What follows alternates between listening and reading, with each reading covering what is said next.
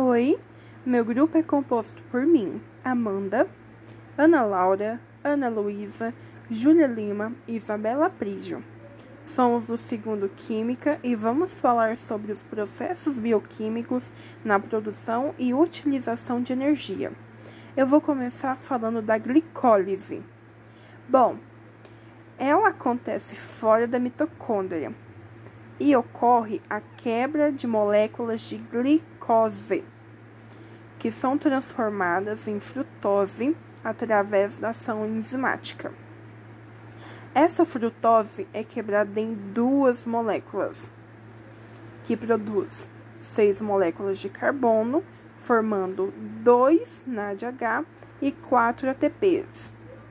Cada molécula de glicose é convertida em duas moléculas de piruvato. Nesse processo, dois ATPs foram consumidos e dois ATPs foram formados. Agora, quem vai falar é a Júlia. Ciclo de Krebs é uma série de reações bioquímicas nas quais a grande quantidade de energia química potencial armazenada em acetilcoenzima é liberada através de reações de oxidação-redução com transferência de elétrons a coenzimas transportadoras, NAD e FAD. Para cada duas moléculas de acetilcoenzima A, quatro moléculas de CO2 são liberadas, seis moléculas de NADH e duas moléculas de FADH2 são produzidas, duas moléculas de ATP são geradas pela fosforilação em nível de substrato. As coenzimas reduzidas, NADH e FADH2, são os mais importantes produtos do ciclo de Krebs. Possuem a maioria da energia originalmente armazenada na glicose. Agora, Ana Luísa. A fosforilação oxidativa é uma etapa de maior produção de ATP.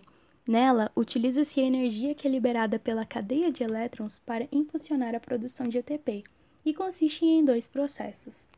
No transporte de elétrons, os elétrons são levados a níveis mais baixos de energia que o transporte anterior e são inseridos na membrana interna da mitocôndria. Os elétrons de alta carga, presentes no NADH e FADH2, passam por essa cadeia até chegar no oxigênio, levando à formação de água. Bem, boa parte desses transportes estão contidos em quatro complexos proteicos, onde os elétrons são transportados devido a dois carreadores, chamados de ubiquinona e citocromo. O transporte de elétrons e o bombeamento de prótons criam um gradiente H+, através da membrana. Já na quimiosmose, os, os prótons passam pelo complexo de ATP síntese na membrana mitocondrial interna. A energia liberada nesse processo é usada para fosforilar o ADP, formando posteriormente o ATP. Agora a Isabela Aprígio continuará explicando um pouco. O saldo energético da respiração celular é considerado por muitos pesquisadores um valor muito difícil de ser estimado. Existe uma série de fatores que pode reduzir o rendimento do ATP. Alguns autores consideram que o rendimento de uma única molécula de glicose pode ser de 36 moléculas de ATP e outros acreditam que o total seria de 30 a 32 ATPs. Nesse último caso, seria 2 ATPs formados em processo de glicólise, 2 ATPs gerados pelo ciclo de Krebs e cerca de 26 ou 28 ATPs formados no processo de fosforização oxidativa. A respeito da fermentação. Então, os fungos possuem mitocôndrias, sendo capazes de realizar a respiração celular. Mas quando não tenho acesso ao oxigênio, é realizada a fermentação.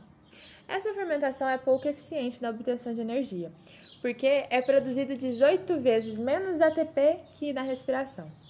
Mas os produtos gerados apresentam considerável potencial energético. E dentro dessa fermentação, tem a fermentação lática, que é realizada em algumas bactérias em tecidos animais sem oxigênio, e a respiração alcoólica, que é realizada em bactérias, fungos e tecidos vegetais. Por fim, temos a fotossíntese, que é um processo biológico pelo qual a energia luminosa é convertida em química. Obviamente, é fundamental para a manutenção da vida na Terra e é realizada por seres autótrofos. Nas plantas, ocorre na parte verde, normalmente nas folhas. E esse processo ocorre dentro das células específicas que apresentam cloroplastos. Só que tem fatores limitantes na fotossíntese, que é a intensidade luminosa, porque quanto maior a intensidade luminosa, maior é a taxa de fotossíntese. Tem o CO2, quanto maior a disponibilidade de CO2, maior a taxa de fotossíntese. E, claro, a temperatura. Então, foi esse o nosso trabalho. Espero que tenham nos compreendido. Valeu!